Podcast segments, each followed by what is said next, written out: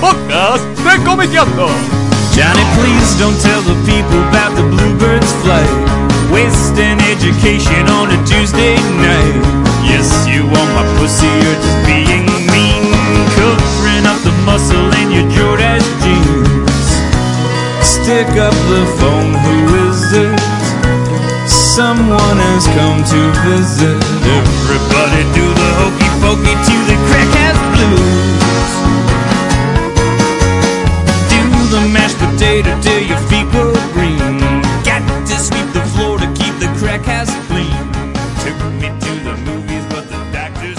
Hola, bienvenidos al nuevo podcast de Comiqueando. Yo estoy un poco engripado, así que durante todo el programa van a sentir esta, la voz un poco nasal. Eh, bueno, estoy con Hernán Cachadurian. ¿Qué tal? ¿Cómo andás, estás? Hernán? Gracias, estamos muy Y bien. bueno, como anunciamos en la página de internet, tenemos como invitado a Matías Timarchi. ¿Cómo andás, Matías? ¿Qué tal? Buenas tardes. Eh, él es editor en lo que es Omnipress, que eh, publica Marvel en Argentina. Eh, bueno, ya en la página de internet les, les pedimos que manden algunas, algunas preguntas. Y la idea es hablar un poco con él cómo es todo el proceso de eh, seleccionar material, publicar material, cuáles son los canales, cuál es el, digamos, el criterio a la hora de elegir el material, a qué tipo de público apuntan.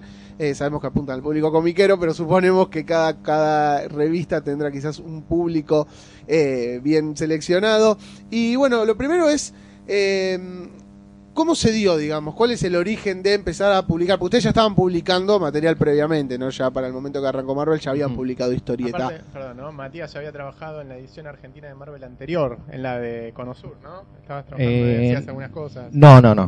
No, No, no trabajás en Te falló la fuente, ahí no, no, no, no, no le falló, no le falló. eh, eh, te- tenía una relación con, con los hermanos Barassi, que son eh, los, los que publicaban en ese Claro. momento, pero yo trabajaba en Gárgola Ah, eso y nosotros hacíamos Sin City, Star Wars y empezamos a hacer como cosas juntos, pero yo nunca trabajé en la edición de Marvel de ellos, sino Claro. que eran paralelas. Yo laburaba en Gárgola con, Sí, con otro tipo de cosas. Y en el stand de, de Gárgola de la Feria del Libro tenía Claro, cosas de como, como Conosur no tenía stand propio, le vendíamos en el stand y bueno, ahí empezó una relación que al día de hoy seguimos trabajando en cosas juntas con ellos, aunque ellos ya por ahí no están tan metidos en el tema del cómic. Claro. ¿Cuáles fueron, digamos, tus primeros pasos como eh, en Gárgola, ya, digamos, como editor? Ya ahí vos te dabas a cargo de seleccionar material, publicar, ver qué colecciones podían funcionar en Argentina, vos ya ahí hacías ese, ese laburo. Claro. Sí, Gár- Gárgola de por sí es una editorial de, de literatura, básicamente. Eh, el hecho es que yo empecé a laburar ahí en, después de la crisis del 2001, arranqué ahí, de- recién salido como pichoncito de la universidad, no sabía para dónde disparar y bueno, me, me dieron laburo ahí, viste, y pegamos una muy buena onda con, con el director o el dueño de la editorial, nos hicimos amigos, relación que al día de hoy sigo teniendo. Y bueno, se dio que yo le rompía los huevos con el tema de los cómics. Vamos a sacar alguna historieta. Sí, sí, le digo, me, uh, ¿por qué no probás? Que no hay nada, en ese momento no había nada. Arrancamos con Bastión, haciendo cómic nacional, una convocatoria, yo le había llevado unas, unas Scorpio ahí para que vea cómo era la onda de la antología que se publicaba antes. A él le gustó, probamos, nunca funcionó el proyecto, pero probá, él probó bastante, ahora sacó como 10 números, no sé cuánto sacó al fin, pero... 8 con el de 75 Sí, kilómetros. creo. pero había, ha- había también unos especiales, bueno, no me acuerdo exactamente cuán- cuántos fueron. Creo que- eso fueron, digamos, los primeros pasos. Claro, claro, fue como experimentar y yo tampoco sabía lo que hacía en ese momento, ¿no? O sea, yo me mandé a hacerlo y También hoy lo... capitulitos de Sin City a veces en la probamos de todo, De o sea, era, era como un, mo- un momento en el que eh, los editores de cómic de antes ya no, no estaban y no teníamos un modelo, una, una guía, alguien con experiencia que nos diga cómo hacerlo, era más que nada que teníamos ganas y, y él que quería apostar por esto. Y bueno, eh, lo hicimos como pudimos, ¿viste? Y hoy lo veo en retrospectiva y encuentro 10 10.000 errores y cosas que podríamos haber hecho mejor. Pero bueno, también como, como eso por ahí nunca despegó y no fue bien, en ese momento Gárgola publicó Sin City y Star Wars en momentos que eran que las licencias fueron muy fuertes y eso sí, le fue muy bien. O sea que fue como un poquito ba- balanceado, ¿no? Por un lado ganó, por otro perdió. Pero bueno, este, ahí arrancamos y, y bueno, hasta el día que yo no laburé más allá, me, me independicé, por decirlo de alguna forma, empecé a laburar de otra cosa.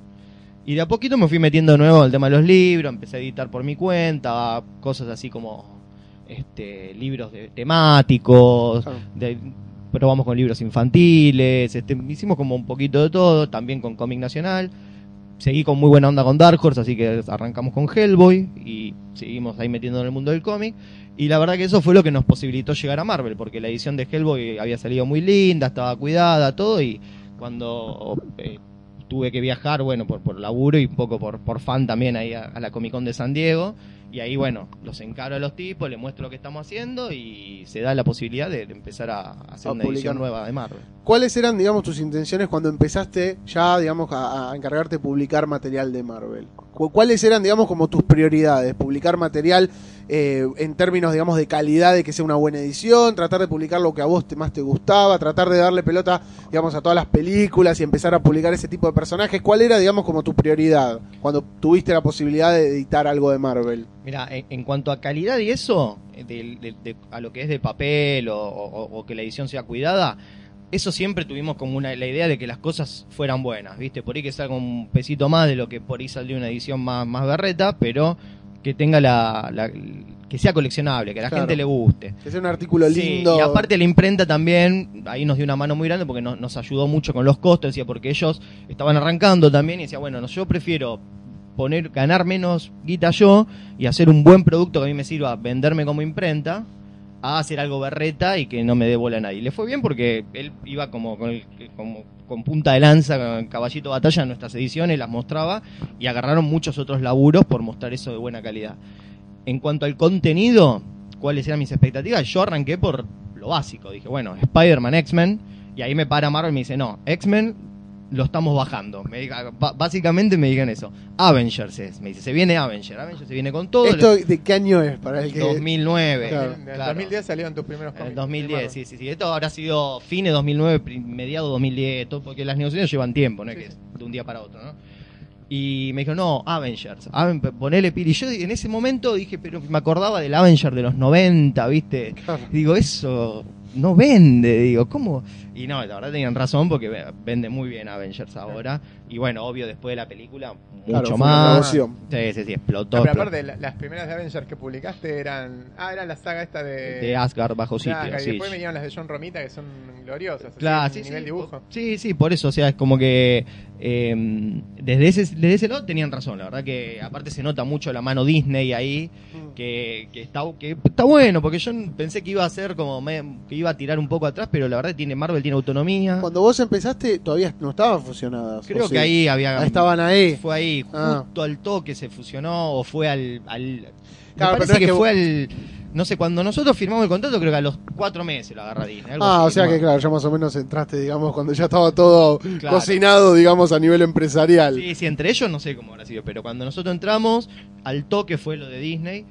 Y, pero la verdad que fue bueno porque te das cuenta Disney tiene a nivel empresa, maneja muy bien sus licencias, ¿viste? Claro. Y hoy por hoy vos ves, entras a un super y ves cosas de Marvel por todos lados, Claro, ¿viste? En- Está en perfume para chicos. Sí, hay de todo. Entonces vos ves que maneja la marca, está presente, que hay de todo.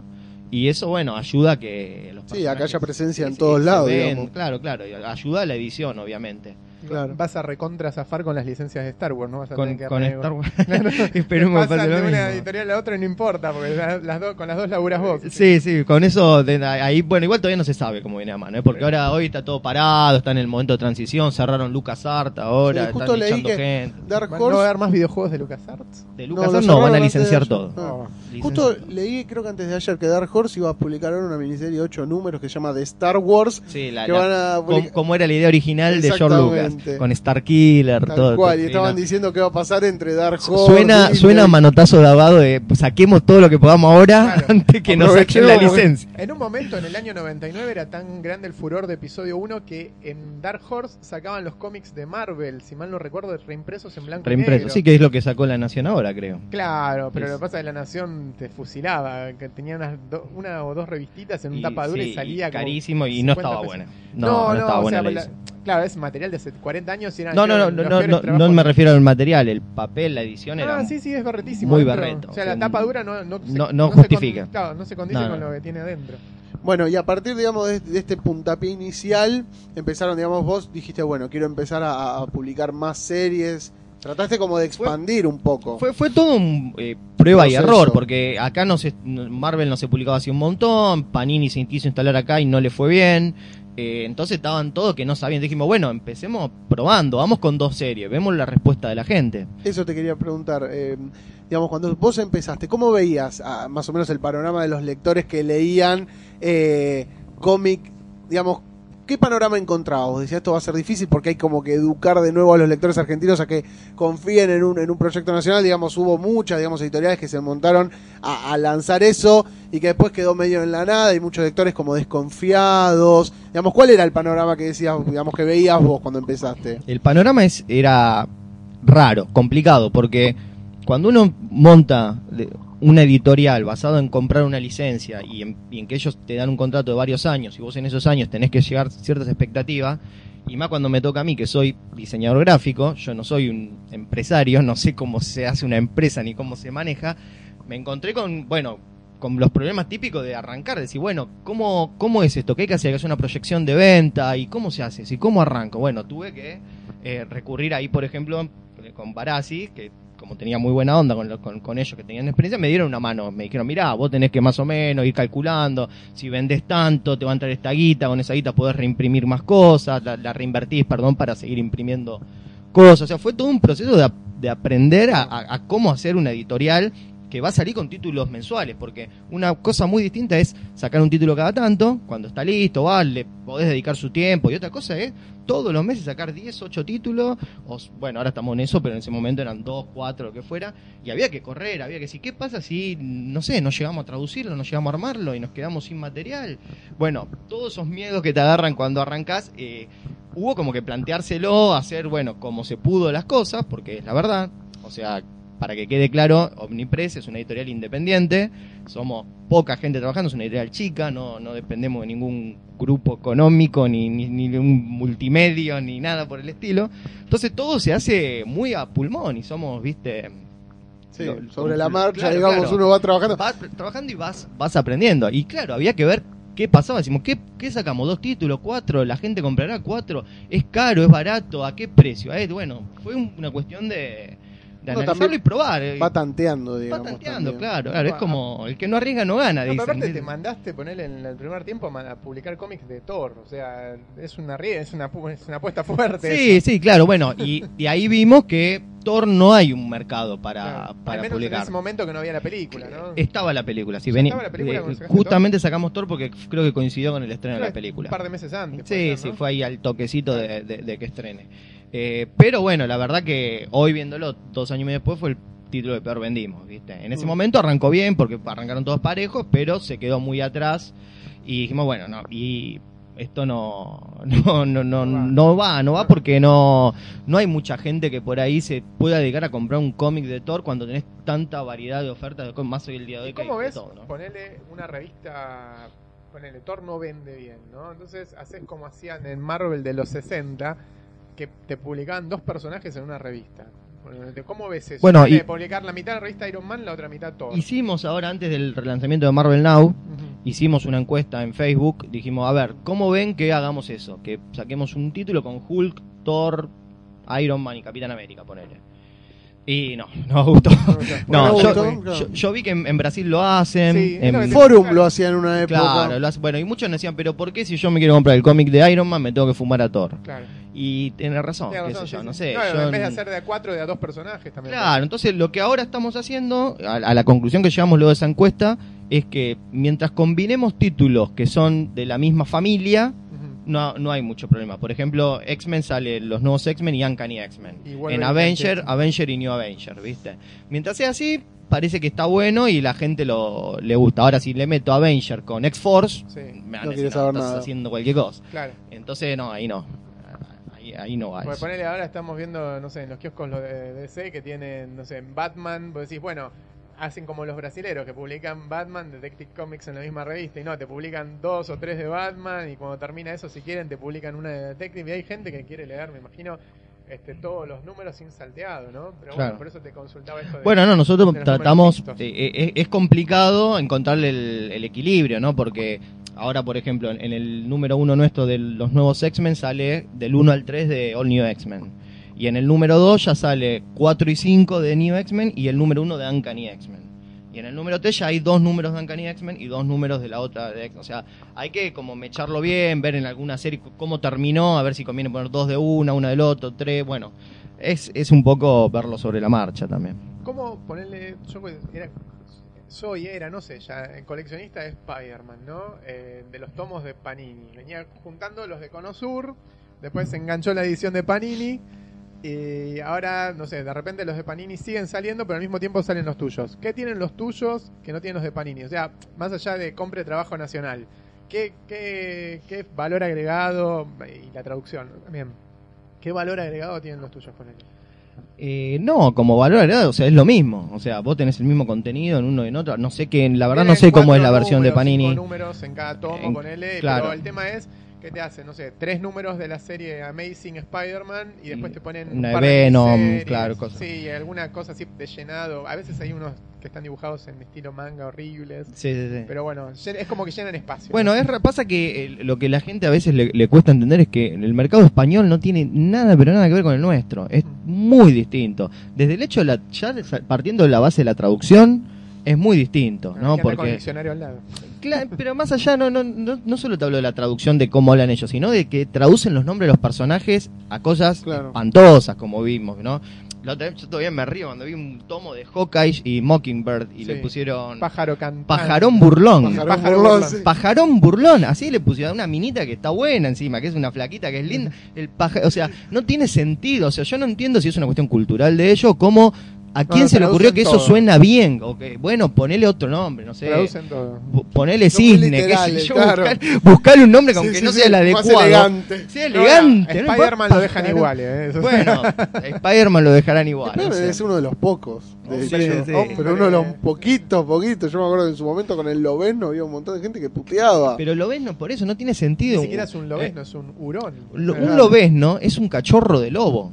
Es un, o sea, y Wolverine creo que lo que menos es un cachorro, El ver Wolverine es un bicho horrible, rabioso, chiquitito, es un, como un perro con sarna que está ahí dando. Sí, sí. Em- em, no es un, un bicho, un lobezno. También que tiene es- que ver con las traducciones que venían de la época de Bruguera, ¿no? Creo, ¿no? La patrulla X. Son cuestiones culturales. Sí, en España nunca- estuvo, eh, con el franquismo estuvo la ley de que tenían que traducir todo. Ah, Eh, al punto de se, se puede hablar cosas que, que no sean de cómic también. Por favor. Sí, por Bueno, que, hablamos de historia Hasta las películas porno traducían, ah, ¿no? no, eso porno no podemos hablar. Ah, de porno no, bueno, bueno. Hemos hablado de Sasha Nadie Grey ve porno. Me contaron igual, me contaron, no es que la hablado de cada cosa. de Sasha acá. Gris. De que, Pero- de que Gina Jameson era igual a Luciana Lopilato cuando recién empezó. También vamos a hablar. Eso lo dijiste vos, cacha. Pero sí, es verdad, en, en cuanto al cine, digamos, al día de hoy, los, digamos, las salas de cine que dan pe- películas subtituladas son una cada 50, Claro. ponele. Por eso es una cuestión cultural. En ese momento era una ley y ahora me parece que les quedó la costumbre. No, no, no sé bien. ¿no? O sea, bueno, no. No, ya bastante no- quilombo tenemos nosotros acá que No se para animaron analizar a, lo de ellos. No se animaron, eh, digamos, Planeta nunca se animó a, a cambiarle los títulos. Siguió con Patrulla X y los que vinieron Claro. después también siguieron igual. son digamos, También. colecciones que salen hace muchos años, ¿viste? Hay una, una ¿cómo te puedo decir? Una tradición Sí, sí, mensual y todo. A mí me parece que una de las cosas, eh, yo esto te iba a preguntar, que supongo que para vos debe haber sido muy importante, es ganarse la confianza del lector. Por esto que vos hablabas, ¿no? De salir todos los meses.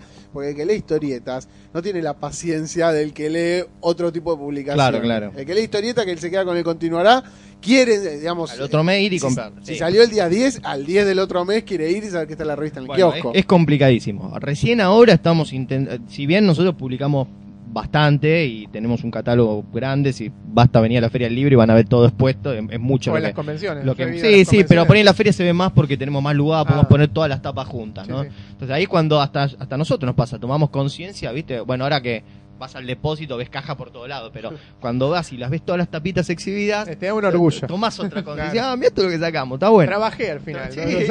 Con razón no duermo nunca. acá estamos que no Tengo un duermo. te- imperio de revistas. Está todo ahí. Eh, me perdí de, de qué venía. No, o sea, de la fidelidad de los lectores, Ah, de ganarse bueno, la claro. confianza de los que, lectores. que recién ahora estamos como con un plan un- mucho más severo que empieza desde el traductor hasta el que revisa los textos, el diseñador, a la imprenta, todo como para poder salir mensualmente y religiosamente que todos los meses con un cómic a la calle y que no hayan baches, que es lo que nos pasaba, Claro. que por ahí había un mes o 20, 30 días que no salía nada y después salían 10 novedades todas juntas. Claro. Y eso también no, no es bueno porque, viste, de repente vas al kiosco no hay nada, cuando llegás hay 10 y vos tenés que elegir qué comprar. Entonces, el presupuesto mensual. Claro, entonces mejor ir sacando, ahora estamos con un plan que estamos sacando entre 3 y 4 novedades por semana. que van desde las series regulares hasta los tomos especiales, algún que otro recopilado, o no sé, las ediciones masivas que hacemos con los diarios. Bueno, toda la semana y entre 3, 4, toda la semana. O sea que es un promedio de 10, 12, hasta a veces 15 al, al mes. Igual tus primeras revistas las sacabas, ponerle la, la saga esta de Asgard de los Vengadores, sacaste los cuatro números juntos, pero en los kioscos salieron cada 15 días. Claro, eso es una cuestión de, de producción. De producción, sí, claro, Es, es, es más barato, los costos. Hacer todo de golpe. hacer- y sí, porque son cosas que uno también va aprendiendo, ¿no? O sea, imprimir una tapa sola te sale lo mismo que imprimir cuatro. O sea que. Imprimo eh, cuatro. Imprimo cuatro y bajo los costos, si no tienen que estar mucho más caras las revistas. Entonces, tenés que coordinar que cuando entras a imprenta no entras con un solo título, entras con cuatro. Y aparte Y- le, le peleas un poco a la inflación también. así. Sí, sí, Oh, bueno. perdón, nosotros- mencioné la inflación. Nosotros intentamos, lo- los precios recién los subimos ahora y hacía como 7, 8 meses no subíamos los precios. Sí. Eso es un tema, ¿no? Con el tema de los, en un mercado como el argentino. Digo, que es difícil, que a veces hay que jugar un poco a especular y algo, pero digo, debe ser también un, motivo de dolor de cabeza. Y sí, porque el tema es, es ese, ac- acá nos cambia mucho los precios, ¿no? Eh, vos vas al imprenta, te pasan un presupuesto y dice válido por 48 horas, te ponen en el presupuesto. Vas corriendo O sea, a aprovechar claro, el presupuesto. Peor que, Llegás dos días tarde. peor que el y- 89. Sí, no. Después no te lo aumentan, pero te ponen eso. Se cubren, O sea, se todo- cubren. Todos tan Sí. se cubren. Y nosotros... son yo- muchos eslabones, digamos. Yo, yo traté de, de- de- de no, o sea, decir, bueno, nosotros estamos con el precio justo, no queremos aumentarlo. O sea, muchos me dicen, colegas, me dicen, vos vendés muy barato, me dicen, tenés que vender más caro. Esa revista vendés a 30, la vendés a 38 y te la compran igual. Me dicen, son 8 pesos más. Y bueno, pero prefiero no hacerlo. Pero Prefiero. le sacás los 8 pesos con otra revista más. Y- pero claro, pero, pero bueno, pero yo no tengo un costo para sacar con 8 pesos, no saco. otra No, no, me más. refiero a que te compran con los 8 pesos, los juntan Ah, con no, está 25 más y se compran otra revista Está bien, más. claro, claro. No, bueno, no, es- eso ya es una cuestión del comportamiento del consumidor, pero no- nosotros, eh, yo digo, está bien, yo trato, a ver, nuestra apuesta es a esa, es a vender mucho Sí. a un precio más bajo que vender poco y más caro. Pero bueno, también hay que hacer un, un balance. Cuando sacamos un especial, decimos, bueno, el especial sí tiene que estar un poquito más ¿Tiene- caro porque tiene otros costos. ¿Tenés también. en cuenta eso? Ponele si sabes que viene alguna edición que vas a tener un precio más elevado por el contenido, decir, bueno, esta semana que sale esto, bajémosle un poco a lo demás, digamos, como para no, digamos, no, no, no atacar tanto al comprador. ¿Eso lo tienen en cuenta? Sí, hay, mira, te voy a dar un ejemplo. El- el- ahora que sacamos la del Mago de Oz, Sí. Bueno, el Mago de nosotros hicimos la tirada, son ocho números que salen con los diarios, ¿no? Es la edición masiva, sale barata, creo que está 15 más. Ese era el que había salido en libro hace un par de años. No, no, no. No, Marvel la No, publicó. no, no, este es cómic, el, el que Ah, sacamos nosotros era el sí. libro, sí. Claro, el libro con ilustraciones. Con ilustraciones. Este es el cómic de Marvel, el que dibuja Scotty Young, viste Sí, que, salió hace dos años en Estados Unidos, con los clásicos. Creo que salió hace un poco más en Estados Unidos, no Salió me acuerdo. una serie de clásicos, 2009, ¿no? sí, sí, tiene, Marvel Pero tiene de un catálogo de, de Oz hay varios, sí. Mm. Eh, ahora venía la película El Mago de Oz y no teníamos un producto que fueran. Casi todos nuestros productos son varoniles. Dijimos, vamos, este por ahí le puede gustar a las nenas también, que nos pedían, ap- apunten también al público femenino. Bueno, probemos con eso. Cuando hicimos eso es una producción muy grande para nosotros, porque hay que hacer, como es para una tirada masiva que se distribuye con varios diarios del interior, acá hicimos, no sé, no, no me acuerdo cuánto, 10.000, 15.000 de cada uno. Son 8, son 80.000 revistas que hicimos, un montón. En el medio de todo eso, nosotros imprimimos también los interiores para hacer una edición en tapadura, que es la que acaba de salir la semana pasada. Cuando vos, ¿cuánto nos salió? Bueno, cuando hacemos un costo es un costo muy mentiroso, porque ¿qué pre- yo le puedo poner al tapadura un precio, no tiene un precio, un costo real, porque está amortizado por la, la edición grande que hicimos. Entonces hay que ponerle un precio de referencia de lo que está ese libro. Entonces ahí por ahí, por ahí podemos jugar. Claro. Porque ese libro, si lo queremos hacer, nos queda para venderlo a 500 mangos, ponele. Y lo pusimos a 200 pesos.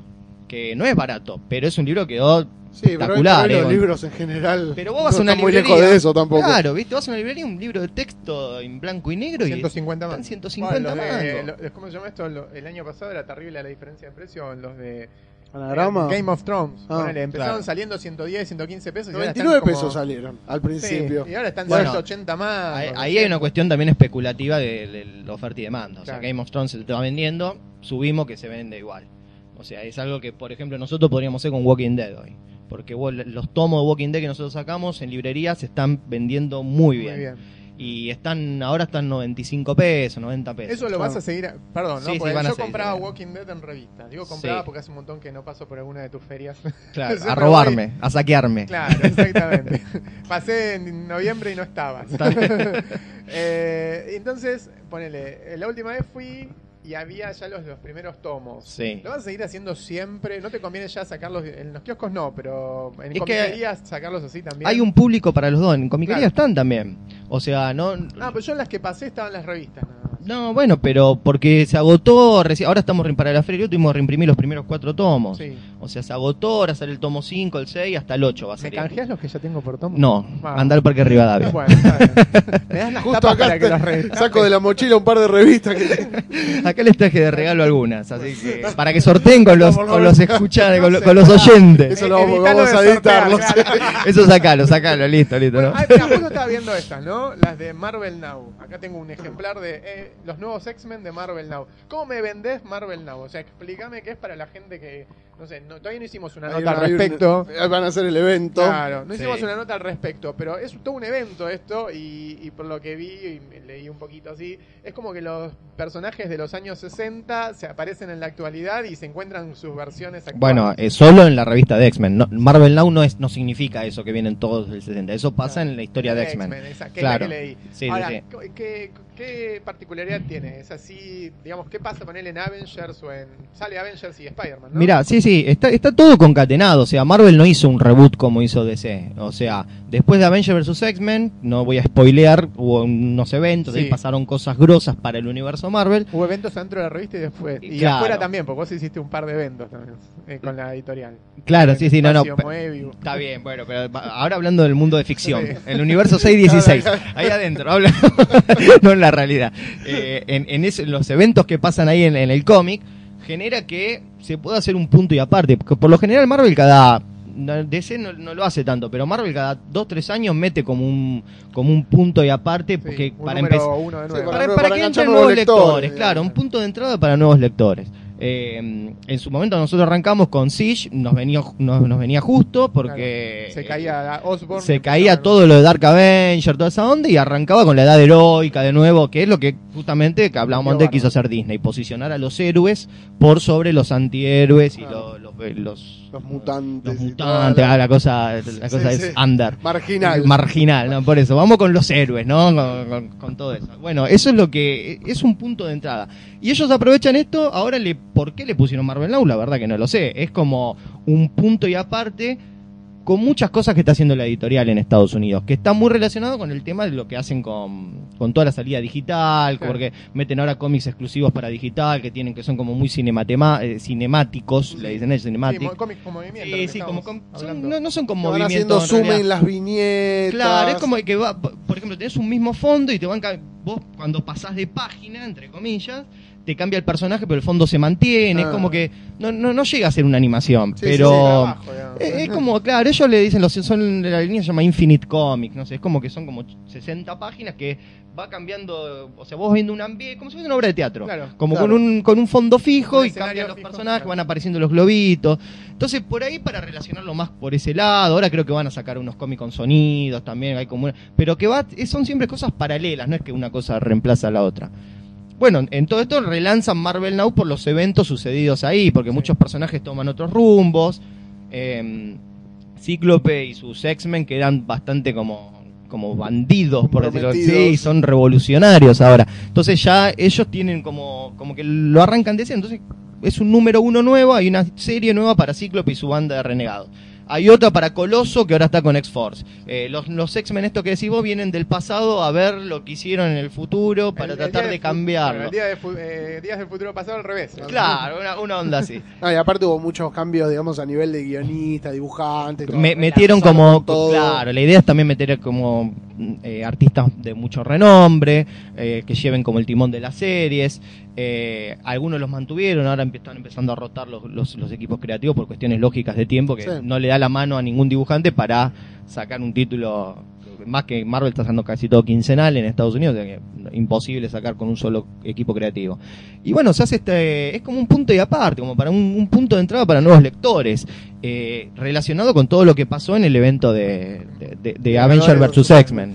Claro. Eh, yo te quería preguntar, saliendo, ¿no? ahora yendo a la realidad, no a la ficción. Hace un tiempo ustedes publicaron eh, en Kikas el libro de tapa dura. Sí. ¿Cómo fue eso, digamos? ¿Y tienen pensado repetirlo a futuro? Porque siempre se habla de, de ¿Cómo historieta. funcionó? ¿no? Claro, cómo funcionó y digamos si eso es algo que tienen idea como de repetirlo con otras colecciones, si lo pensaron con Kikas porque es una cosa que empieza y termina. Y es un poco, un poco también relacionado con el caso que te conté recién del Mago de Oz, cuando vos lo podés planificar de antemano, te puede salir una edición para hacerla más linda, con, con tapadura o algo así, a un precio que no sea tan excesivo. Porque el principal problema que hay acá es que en Argentina no hay prácticamente imprentas que te puedan hacer un buen laburo en tapadura. Hay dos o tres y están desbordadas de trabajo y sale carísimo. Sale muy caro imprimir en tapadura. A diferencia de España o Estados Unidos, ni hablar China. ¿no? En España me dijeron. No sé si está subvencionada, pero eh, en España hay muy buen papel y muy barato. No sé quién lo subvenciona el papel. No, No, no, las no tapas duras con- me refiero. Bueno, pero todo, yo te hablo en general. poner que acá importan todos con tapas duras, incluso hay en la edición de DC esta que sacaron en eh, de librito ya eh, de Batman sacaron lo sacaron con tapa dura. Entonces digo, o sea, encarece mucho, se salía como 120 mangos. Y sin la tapa dura son cuatro revistas te debe salir 80. 90. Y bueno, pasa, pasa eso, ese es el principal problema que tenemos acá, que no hay eh, no hay, No hay eh, tanta imprenta. Claro, digamos. o sea, hay tres o cuatro que te hacen libros en tapa dura. Las encuadernaciones en realidad son las que los hacen, ¿no? Cuando en otros países tenés una oferta terrible y vos vas a Estados Unidos y te sale 20 dólares, un tapa dura y un tapa blanda te sale 12. O sea, Claro. está bien, hay 10 dólares de diferencia, pa, ya es mucho 10 dólares, ¿no? Para esto. Pero mm, no, acá no hay una posibilidad de hacer una edición normal eh, que se quede a un buen precio de tapa dura, salvo que hagas algo muy masivo. Que Claro, sería, digamos, arriesgado. como el salto de precio sería demasiado brusco, Claro, digamos. sí, sí, sí, ¿Hay demasiado. política de comunicación o vas a implementarla? Decirle, advertirle al tipo que se viene a comprar una revista, mira, esto hay probabilidades de que salga en tapa dura. Bueno, yo me compré las tres de eh, Kikas. Cuando estaba en la segunda... Que las trajo también, dura. También las traje acá. Acá tengo, mirá. el- la de Kikas y me la compré, iba por la segunda, ya estaba por salir la tercera, creo, y justo salió de tapa dura y me dicen en la comiquería, no, salió esto de tapa dura, impresionante. Digo, ¿cuánto está? 180 y algo Sí, salía. sí. Digo, y la verdad lo valía, eran ocho números, una tapa, una presentación maravillosa, tiene letritas así, este, ¿cómo es que se le dice al sistema este? Bueno, Eh, stamping. stamping. Eh, y todo bárbaro, pero ya tenía las otras dos y no, me compré el tercero y ya está, cerré la colección ahí. Pero, ¿vas a implementar alguna política El, así? el tema es que muchas de esas cosas se deciden sobre la marcha. O sea, no es que tenemos planeado hacerlo. A veces te queda el hueco, a veces decís, mirá, quedaron, si ponemos unos manguitos más acá, imprimimos mil más y sale un tapadura. O sale como nos pasó con, con Fear Itself, que hicimos un tomo también recopilatorio. El tema es que son muy poquitos. Sacamos, tarde y me lo compré. sa- sacamos 1800, es lo, es Claro. lo que sale, ¿entendés? No es que, y si lo anunciamos, después, por ejemplo, no, no tenemos más de eso. O sea, eso son cosas que salen y se venden en un mes, desaparecen. Claro, Entonces, si nosotros anunciamos eso, va a estar todo el mundo buscando eso sí. y Sí. no va a estar. O sea, y tampoco es tan así, pues si fuera que todo el mundo lo va a buscar, decimos, bueno, lo editamos y si total se va a vender. Pero después no, no sé, cuando vos vas y tenés todo opciones caras, no vas a vender lo mismo. ¿entendés? Si vos vas a una comiquería y tenés todo libro que arrancan en 200 pesos, no es que vas a comprar todos, ¿no? Vos comprás uno, dos. Si sale cada tanto, es como un evento. vos, vos mismo lo dijiste. Vos fuiste, viste que lo valía uno. y lo comprabas. Pero ¿qué pasa si entras y ves 20 así por mes? ¿Los comprás los 20? No, no, Y bueno, bueno. no da el presupuesto. Eh, por eso, ese es el tema. Entonces, no- nuestra idea es sacar algo en buena calidad, que sea coleccionable, como creo que son nues- nuestras, public- nuestras publicaciones, y cada tanto meter algún chichecito, ¿no? Algo de edición limitada, algún, alguna cosita que, bueno, que si se puede lo anunciamos con tiempo, si no a veces sale sobre la marcha, Sí. y, y bueno, salió. Y Te como pregunto- salen esas cosas, Claro. por lo general vuelan, ¿viste? No, Me pregunto porque a veces en la página hablamos, viste, con- mantenemos así diálogos, e inclusive en la sección de cine, mantenemos diálogos de cómics. Y eh, hay mucha gente que está adoptando esto de coleccionar en libro.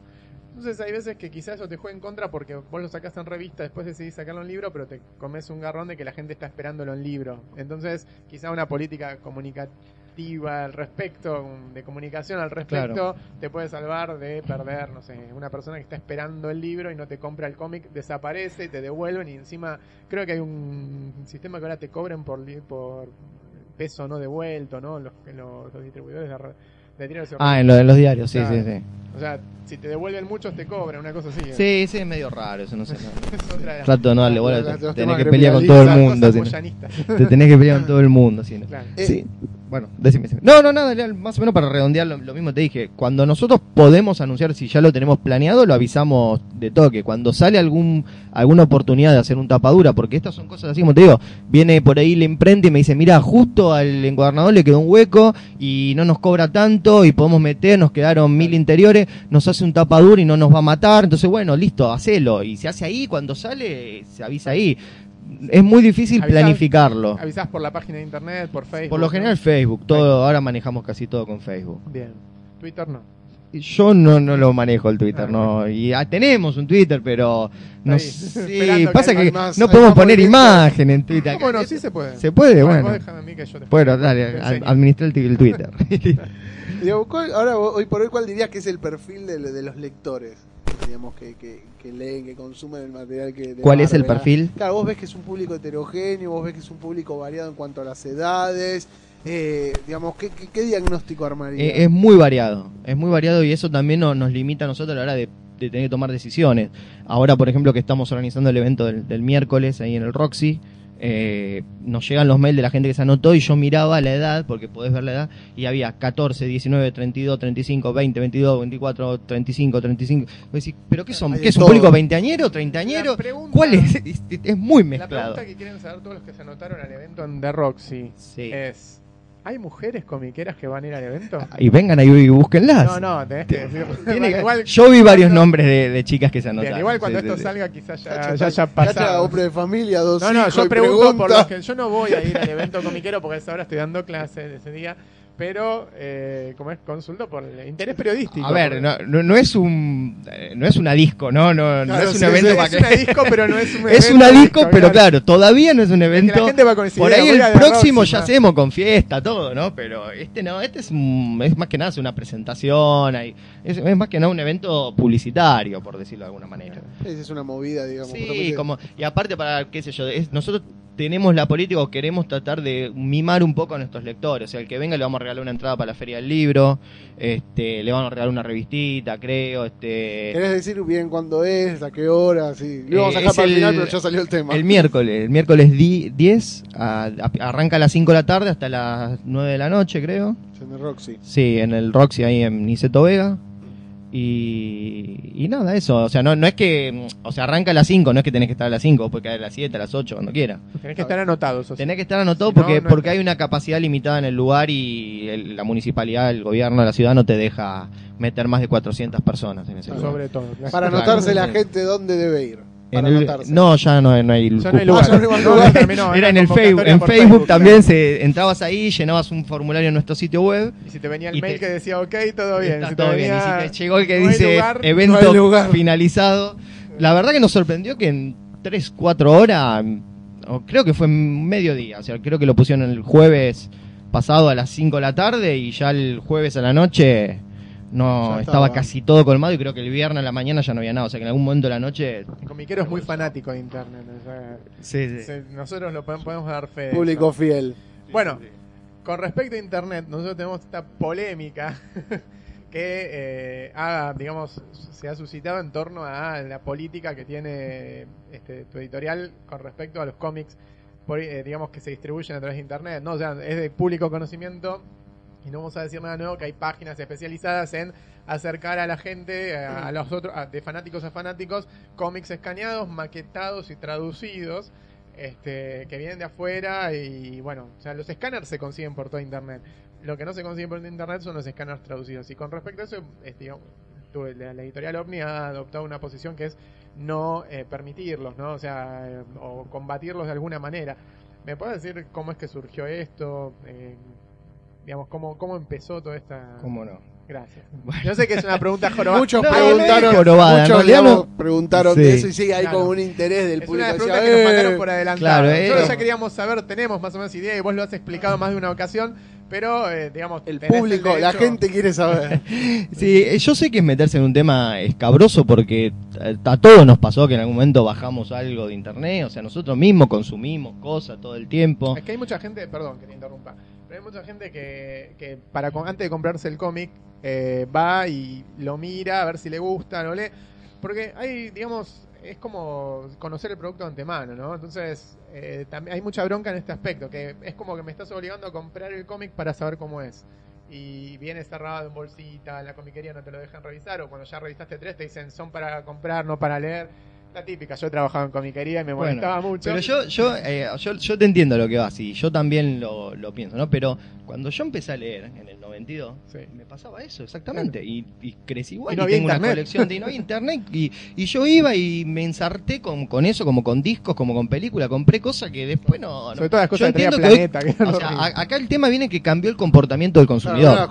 No, no es, no es una cuestión de decir, eh, no, no, no, no, no estoy diciendo eso. O sea, yo lo que me puedo pensar es que yo cuando leía cómics, tenía que ir al Parque Rivadavia, ojearlo, leerlo, pedirle al de la comiquería, me lo abrís y te miraban con cara de orto. Pero bueno, me lo abría, miraba si me gustaba, si no me gustaba, me lo prestaban. O sea, había forma. Nosotros también en ese momento, yo andaba con los cassettes, me grababa los cassettes de la radio, porque no me o sea, obviamente que, que- que es, es natural eso, ¿no? O sea, uno siempre trata de, de- quiere tener las cosas de, de la forma que se le sea más accesible. Claro. Hoy por hoy la forma más accesible es que sea gratis y que esté en internet porque, porque es eso, porque está la posibilidad de que la gente comparte cosas y está ahí. El problema acá, o, o lo que pasa acá, la, la diferencia es que si vos sos dueño del derecho de algo, de si vos tenés como derecho autor en este caso, vos elegís si lo regalás o no. A mí me parece que ahí está la diferencia. O sea, si vos sos un artista y vos querés regalar tu obra, regalala, nadie te dice nada, compartilo, todo bien. Ahora, si vos estás con un contrato, con una editorial y te tienen que vender, hay, hay muchas cosas por detrás de todo eso que no todo el mundo sabe.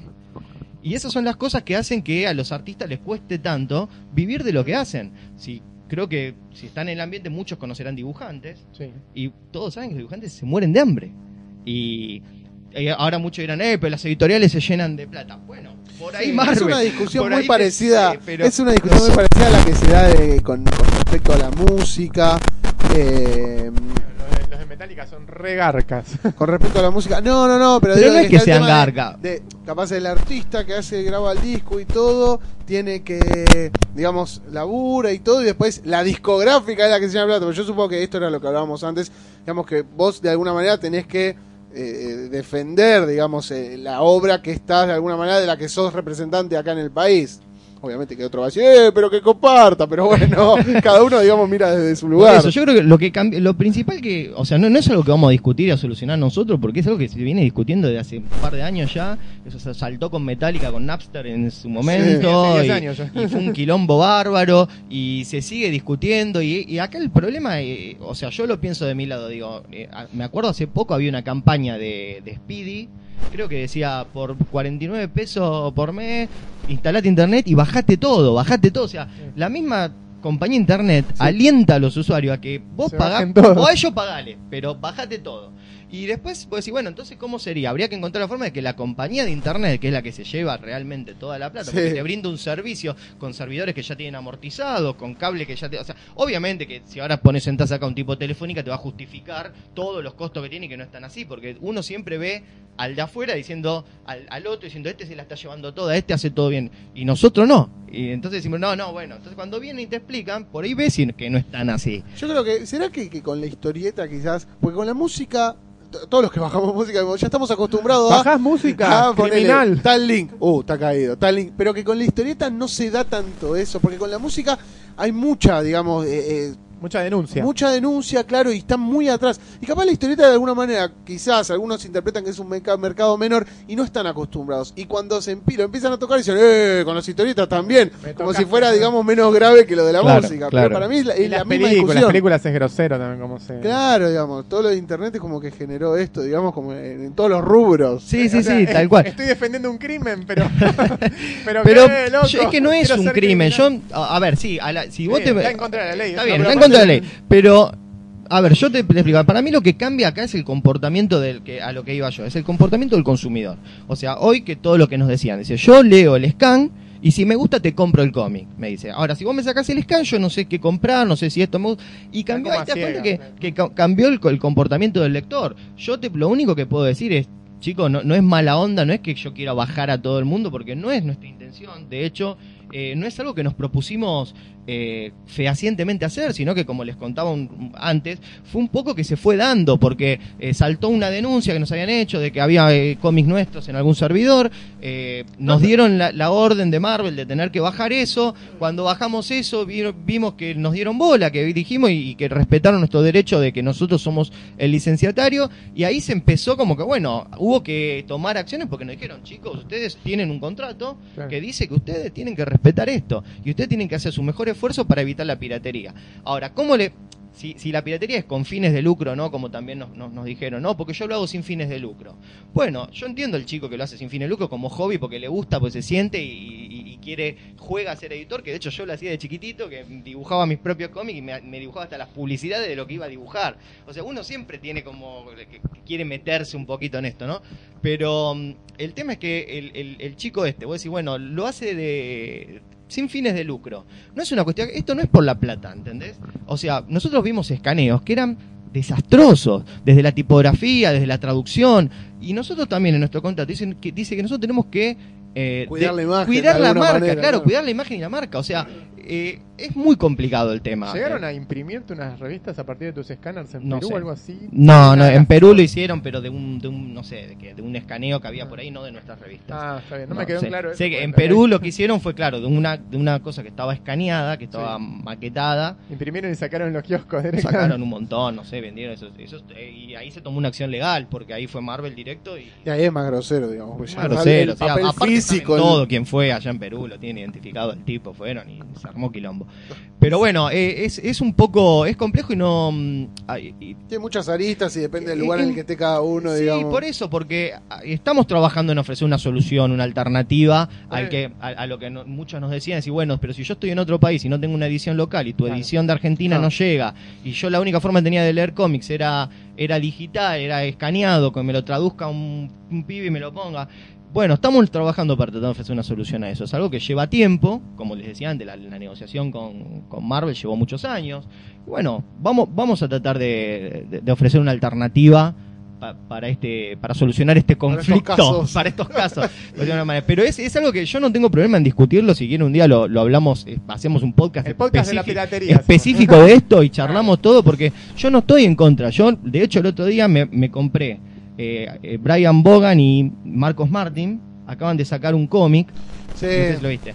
Bueno por internet es el por que- internet que es, está en inglés y en español y es gratis esa donación Es a a, la gorra quieras, sí. a la gorra. O vos eh, está en CBR en PDF y en otro formato no me acuerdo.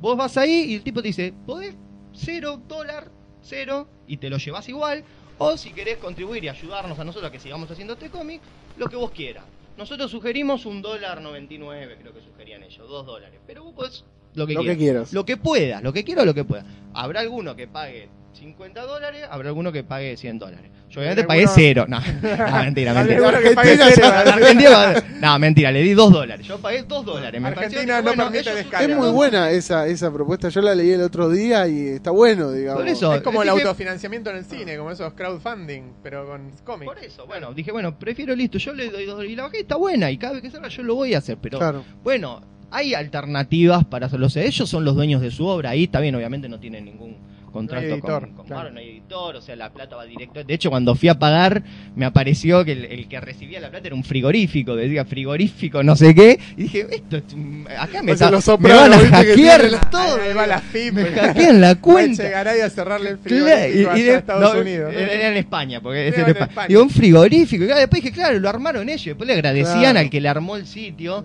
Y por ahí el que le armó el sitio tiene un frigorífico y es el que, bueno. O es le el tiene- padre de Marcos Martín. ¿no? Claro, el padre Marcos Martino, quien fuera un amigo que para poder cobrarlo lo facturan a través del. No sé, pero me pareció muy raro eso. No sé si era un frigorífico o alguna cosa así me- media extraña.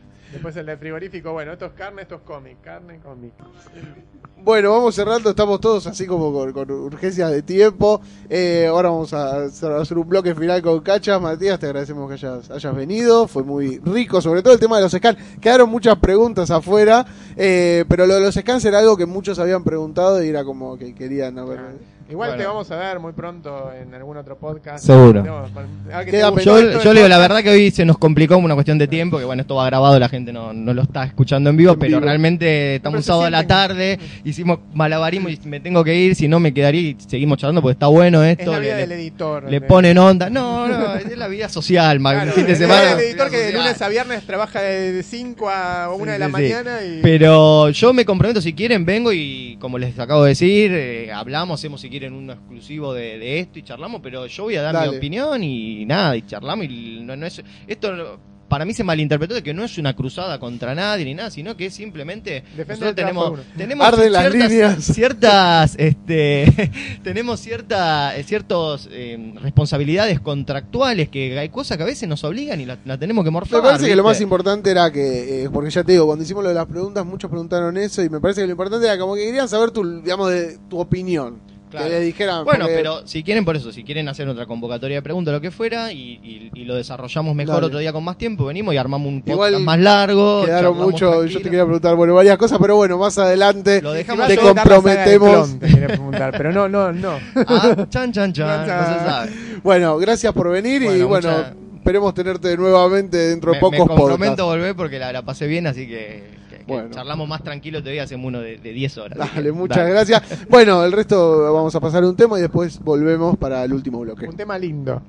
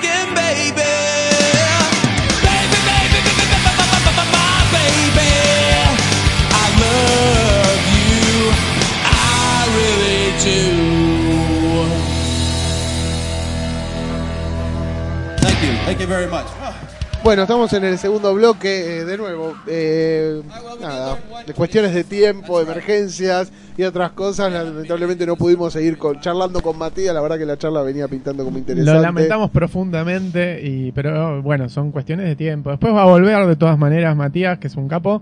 Y, y ¿cómo es? Y aparte Eh, es una pe- persona de primera. Yo lo conozco hace siete años y.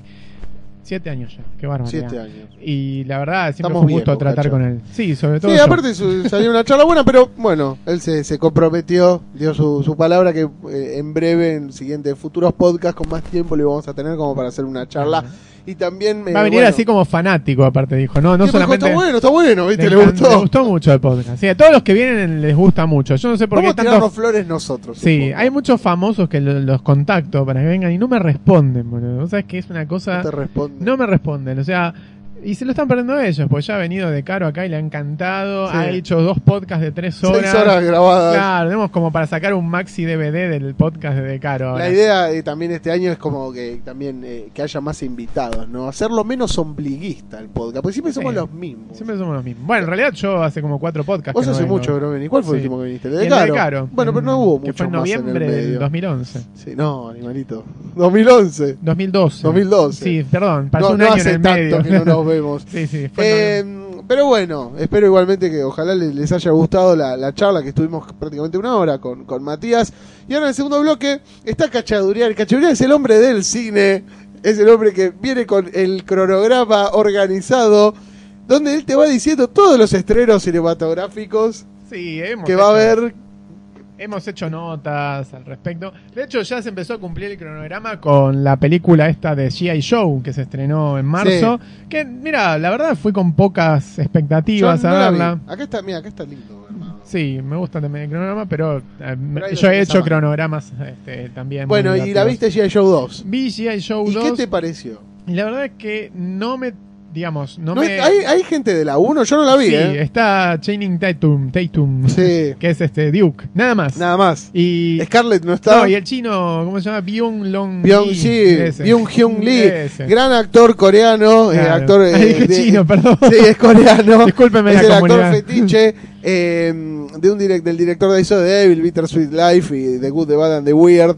Eh, se la banca. O sea, está Es mejor un- en esta película. Es un crack ese chavo. No, está mejor en esta película que en la anterior. Es un genio Eh, ese lo, coreano. lo- digamos, lo que quisieron hacer con esta película era re- renovar o refrescar un poco tía, todo J. Joe. El que haya visto la serie vio- veía que era este el, el casting de J. Joe era enorme. O sea, había más de 100, 200 personajes. Y bueno, si bien los malos eran siempre los mismos, eran Destro, Cobra, Sartan, eh, la baronesa y que no sé quién más me estoy. La ah, eh, la Storm baronesa no está- Shadow. Y, y todos los. este, Acá tratan de ampliar un poco el, el Sí, no, los malos siguen siendo los mismos. Es decir, eh, aparece el comandante Cobra, que es otro Joseph actor. Gordon Levitt era, ¿no? En la Claro, 1, mirá yo vos. soy Gordon Levitt. Acá aparece otro, pero como la cara la tiene deformada, no importa. Ah, aparece Cobra. claro, aparece. Destro también. Ah, grosso. Pero no, no sé, eh, digamos. ¿Qué pasa? Hay, Hay un truquito ahí para la aparición de Ah. Destro que lo tendrían que ver en la película. Eh, yo digo, muchas de estas películas no Sí. están siendo un poco, un poco malas, aburridas. Eh, mira, J. Show 2 a mí me divirtió. O sea, Sí. el contraataque se llama. Me divirtió. O sea, yo me esperaba algo peor, ¿no? Teniendo en cuenta que la 1 Claro, era muy loca. peor, Sí. es fácil, digamos, que uno diga, ah, no La está 1 tan tiene mal. muchas fallas, pero en esta se concentran en algo específico, o sea, en un punto específico en el guion, y la pegan. O sea, eh, hay millones de, patara- de patrañas, de papas, de cosas horribles que no Pero, puedes digo, aceptar, G.I. pero. Joe no está haciendo un camino similar al de Transformers, porque Transformers 1 está bien. Claro, Transformers 2 ya es, derrapa. es de rap. Y Derrapa 3 atra- en la pirámide, derrapa. Yo- Y Transformers 3 eh, básicamente no se No puede se entiende, mirar, no, no se se entiende. entiende. Bueno, a mí ya me pasa eso con la 2, digo, no entiendo. Y cuando no entiendo. entendés algo es algo feo, como por ejemplo cuando liquidan eso a, a ese Decepticon que quería, digamos, que se había pasado de bando, que lo liquidan de una forma horrible. Vos vas a ver una película, dirigida, vos vas a ver la película con un nene y mientras vos te, enga- te, digamos te babeas con la rubia esta con Whitney. ¿Es verdad que la novia de Jason Statham? Sí, es, la- es verdad. Mal, no sé si en este momento exacto que no sabemos si están noviando en este momento, no, lo que pero... sí ella, lo que es seguro es que a ella no le gusta salir con corpiño, porque si se fijan en las páginas de diarios y de así diarios ingleses y lo- eh, en páginas así de, de, de gente que se dedica a escanear fotos de chicas nada no más. les gusta... Claro, a ella siempre le enganchan con lo mismo. Si no está eh, pre- sin, digamos, con el torso descubierto, está sin corpiño, ¿no? O sea, es Bueno, algo que no le está bien, agrada. son, son es la comodidad, ¿no? Como Igual- el hombre boxer o Sí. sleep, bueno, ella... Lo que pasa es que a ella se le nota, ¿no? Porque- Pero no es muy... no, pero se No, le no nota. tiene una- no. una- Pero es para jugar al rinraje. O sea, no- Claro. Bueno, por eso puede ser frío, ¿viste? Que Claro. hay mujeres que... Hay mujeres que igual con corpiño... Como no tiene, compensa Claro. con otra cosa. Pero hay Bueno, mujeres que igual con corpiño pareciera que no lo tienen, pero sí lo sí, tienen. están ahí al, al- Araceli González es una. Bueno, Que pero siempre sí, parece que no tiene corpiño, y vos decís, claro, tiene. Bueno, No importa. un poco de historieta. Claro, hablemos de gente un poco más de nuestra Eh, edad. pero me- bueno, y, y Transformer 4 dijeron que, que, que van a dar una vuelta de tuerca. que el protagonista Ja, ja, ja. el protagonista, como rápido y furioso. es Mark Wahlberg. Es Mark Wahlberg, gran Sí. actor, eh, pero yo no sé si, digamos, realmente queda algo. no Me parece sé, que ya es estoy una- cansado de Shia LaBeouf. O sea, es, es, es Shia Le- Levi- Le- Le-. Sí, Ya me eh, tiene podrido. Shia iba a ser protagonista de la adaptación de Why the Last Man, Sí, la historieta de puede Brian. Bogan, Estoy- que estoy para mí me gusta para Estoy cansado de los actores de Hollywood que no aparecieron nunca y de repente aparecen en cinco películas por año. Bueno, Bueno, me- pero me eso es, si uno empieza a ver todos los actores que se quedan Pasa en el mismo, camino, sí, por claro. eso. No- no- me gustaría que quede de Shia, pero que no sea así a esta, digamos, eh, a costa de tener cinco películas por año, como Sí. hacen Nicolas Cage y Bruce Willis, que están pagando pero, deudas. pero Bruce Willis no es, es incombustible, no se agota. No, nunca. no, y es más, creo que es un punto fuerte de G.I. Joe porque le pone ese humor tipo Bruce Willis. Y después otro que me sorprendió mucho es eh, Dwayne Johnson. Ah, ¿está bien? Sí, sí, Dwayne Johnson eh, la- desde que se rapó la viene pegando, digamos. O sea, era, era lo que le faltaba. Venía con ese pelo que nadie le creía, vieron Sí. que parecía una peluca larga. Bueno, ahora se dejó la, la, la calva. Johnson es de rock. de rock, claro, el Rey Escorpión. El Rey Lo, más, lo más recordado de él, ¿no? Sí, el, Rey, sí. el Rey Escorpión y No viaje, es una medalla muy copada. y viaje al centro de la Tierra 2, o viaje 2. Bueno, eh, ¿qué...? Vamos, Sí, vamos al, al tema vamos, vamos al, principal. al meolio de la cuestión. Bueno, esta eh, pasó la de- este año, Sí. ¿qué voy a poder ver en, en los cines? Y lo que viene ahora después de G.I. Joe es Iron Man 3. Iron Man 3 que muchos dicen le tienen miedo, que ya lo hemos hablado acá, ¿no? De que sea una cosa medio nolaniana, que Sí. haya una cosa medio oscura, que no, no quede tan bien con un personaje que se plantea de No hay- alguna manera tan lúdico. No hay manera que, que Robert Downey Jr. haga que esa película, o sea, le podés poner a Nolan en la película Robert Downey Jr. y se la caga, porque no hay manera de que quede oscura la Sí, película. a mí me parece lo mismo, pero bueno, yo le tengo fe. Otro director, ¿no? Aparte, la... película está armada alrededor de él y la gracia es que el tipo hace su interpretación de Tony Stark y es la misma interpretación que hacen Avengers y lo dejan hacer todo lo que quiera porque el éxito de Iron Man 1 es Robert Downey Jr. Lo demás es un montón de efectos especiales y Gwyneth Paltrow. Nada más. Sí, eh, En la bueno, 2 bueno, es muy larga. El error es que es a muy mí me larga. gusta la 2. A mí me gusta Es la 2. más, es más despareja que la 1. Me gusta, pero, me no es lo mismo que la 1, porque la 1 vos fíjate que La es, es muy redonda. el ejemplo, claro, es el ejemplo de lo breve, si bueno, dos, eh, si, si- Pero aparte la- la- lo la- bueno, si breve, dos veces Es bueno. que la 1 uno la disfruta porque, No está te- hecha con pretensiones. claro, aparte te enganchas mucho con el personaje. Sí. Y lo más divertido de la 1 es verlo al tipo desarrollando la armadura. Claro. En la 2, todos esos, esos momentos donde él está con Jarvis, sí. claro, que está con Jarvis y todo, eh, en su, en su Taller. taller. Podría es- decirse así. Claro, digamos, en la 2 no están esos momentos. No. Entonces, digamos, pierde fuerza la película. Sí, aparte lo de Make Rubber que está bueno, pero ya es demasiado. Hay A muchos igual me malos. Hay muchos malos. Sí. En la 2 hay a mí igual me gusta la 2, pero por eso vamos a ver la 3, que vas, no la va a dirigir John Favreau, que es el que. eh, está de el que productor. dirige. Ah, está de productor. Sí, sí. Y aparece como actor, como Happy Eh, Hogan. sí, obvio. No se lo va a apartar. Eh, bueno, y después, eh, ¿qué, qué Está, otra está el película? mandarín. Sí, está el mandarín y está Guy apareció. Sí, Guy Pierce que hace un científico. Guy Pierce ahora revivió, ¿viste? Estuvo como siete Sí. años Después- desaparecido. Después empezó- de su papel de 5 minutos en, en The Hard Locker. Sí. Cuando que es el primero en desactivar bombas y que lo boletean al toque. Bueno, ¿qué otra cosa vamos a poder ver en lo que queda del año?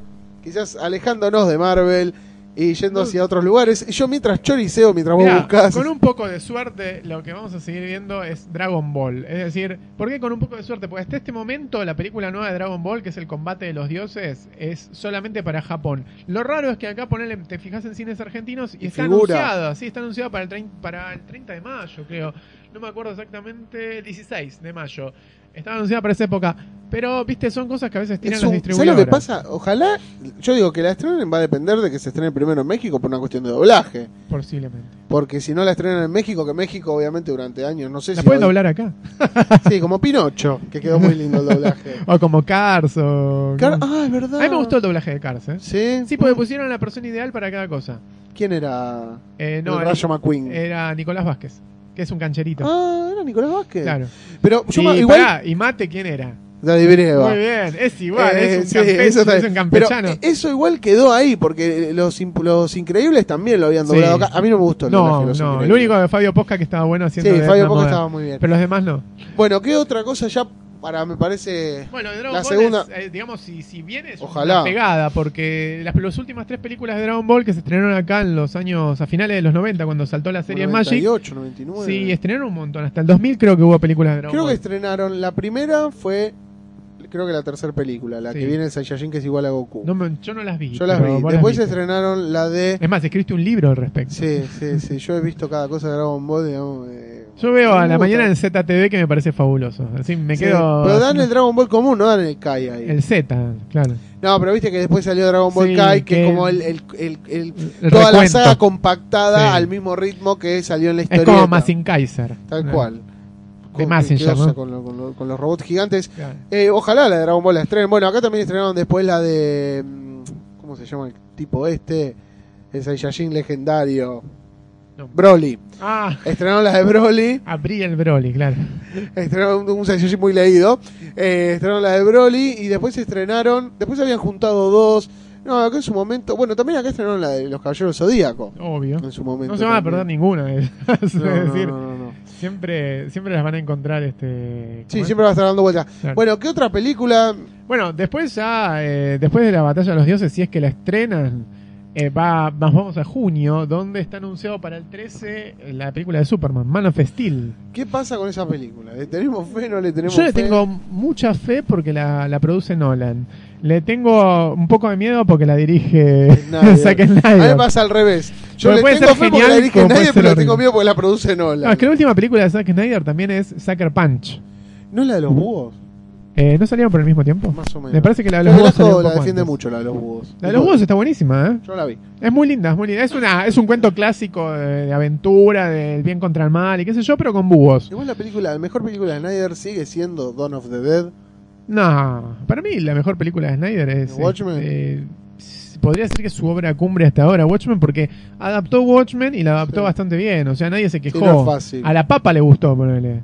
A Watch- Watchmen me parece que, no sé, es raro, porque hay, por momentos parecía que no le gustaba a los que le habían leído la historieta, después parecía que sí les gustaba a los que la habían leído y a los que Sí. no la... Es como que muchos que no estaban familiarizados con el universo Es que- Watchmen, ver la película era como "Eh, mucho de golpe. Hay veces que vos tenés eh, el tema de, de que vos, digamos, sos fanático de una historieta y te parece que la película está buenísima la primera vez que la ves. A mí me ha pasado con algunas películas de Batman. Y después viene alguien y te dice, no, pero fíjate que vos estás recontra emocionado de, de, de lo que viste y te hace ver cosas que, que no te habías dado cuenta y que las, son Que horribles de la película, de la adaptación. Por ejemplo, a mí me encantaba Batman Vuelve. ¿Te acordás de Batman Vuelve? Sí, sí. Y te dicen, bueno, eh, para La de es- Batman. Sí, sí, la segunda, la de... ¿Cómo se La llama? de Danny DeVito. La- Claro, exactamente. Entonces alguien me dice, pero fíjate que pasa algo ahí que rompe toda la, todo lo que es Batman. ¿Y qué pasa? Hay un momento en que va caminando, le pega a un tipo, le ata una bomba a la, a la- al cuello, a la cintura, no me acuerdo, y lo tira a un pozo. Y Batman ahí está matando. Claro. Entonces se va todo el concepto que de Batman, que es precisamente... Sí, no ponerse a la altura de, lo- de los criminales. Claro, exacto. Vamos redondeando, Sí. eh, vamos a los, eh, digamos, de, de Marvel. Vamos a... ¿Vos te gusta todo? Sí, claro. Sí, pues yo, yo ya veo que estaba con ganas de hablar de Guillermo del Toro, pero... No, no, es que me estaba viendo la fecha de estreno de Pacific Rim, que es una película de Guillermo del Toro que se estrena ahora el 11 de julio. Sí. Eh, después tenemos... Robots gigantes. Bueno, pues ya en la segunda mitad del año vamos a tener Thor. ¿Cómo antes te- llega Wolverine. gusta? El 25. Ah, sí, Wolverine. sí, el 25 que- de julio. No sé si cuenta como película. ¿Cómo no? Después de Llanero Solitario llega Wolverine. El Sí. Llanero Solitario el 4, 3 de julio y después llega Wolverine el 25, que es... eh, lo, lo bueno de Wolverine es que no es una continuación de la anterior. Es Lo una bueno- continuación de X-Men 3. De Ah, X-Men la batalla final. Eso es lo que cambia. Vos vas a ver qué sigue detrás de, de la película de Igual me la estás vendiendo. No, no, yo te estoy vendiendo lo que a mí me vendieron. Es decir, a mí me compraron Vos sos con productor eso. de la película, Claro, porque yo sos te el único que está hablando así como con entusiasmo. No, estoy hablando con entusiasmo porque parece, parece muy bueno el tráiler que vi. O sea, no es nada que ver con lo anterior. Yo la, la anterior, viste que salió ese tema de que antes que se estrene la película, salió Sí, la película sin los efectos. Ah, y que era más sab- divertida, sí, ¿eh? Claro. es verdad. Yo ya la, la había visto. Virtua Racing por momentos. Yo ya la había visto y me había, me había, me había parecido que eh, había algunas cosas buenas, había algunas cosas malas. No me convencía el director. La, la secuencia de títulos es muy buena. Sí, eso está bueno. Pero después seguís viendo, viste, ya es cuando la película ves que el tipo que la dirigió viene de dirigir cine sudafricano Este, y, Sí, no y de la dirigir un drama y Wolverine no es drama, es acción. O sea, hubieras puesto a Brett Runner y estaba todo bien. Ahora el director es James Mangold, Sí. que es el del tren de las 3 a 10 a Yuma, para mí, peliculón. Claro, entonces tenés un tipo que tiene mucha experiencia ya en acción. Y no solamente Pero el eso, sino. trailer es medio choto. El trailer no es choto. No sé. Hay dos trailers ahora, ¿eh? Sí, pero es medio Hoy flojero. salió un trailer nuevo. Hoy O- sábado. o ayer, no sé, capaz Ah, no lo ayer. vi. No lo Pero vi. yo vi hoy sábado, que estamos grabando esto, sábado 6 de abril. Ah. eh, vi, un, vi una visita que mirá los dos trailers de Wolverine. Y justo cuando lo iba a mirar, algo pasó y no lo pude ver. Bueno, No, eh, tuviste que venir para acá. Claro. No, no, no solamente fue la mañana temprano. La segunda mitad del año, seguramente cerca de, de noviembre, por ahí estimadamente, se va a estrenar Thor 2. Eh, Antes tenemos en agosto el Kikastos. sí, también. Un, un trailer interesante, ¿eh? Sí, Sí, ahí aparece Jim Carrey otra sí, vez, tal cual. ¿Cuánto hace que no aparece Jim Carrey en cine? que no aparece en cine. Mucho. No, aparece cada dos La de años. los pingüinos no fue la última. La del año pasado. El año pasado, ¿eh? ¿Fue en el 2010? Me 2012? parece que fue como el 2005. Fue en 2011, boludo. no, no fue el 2011. Ah.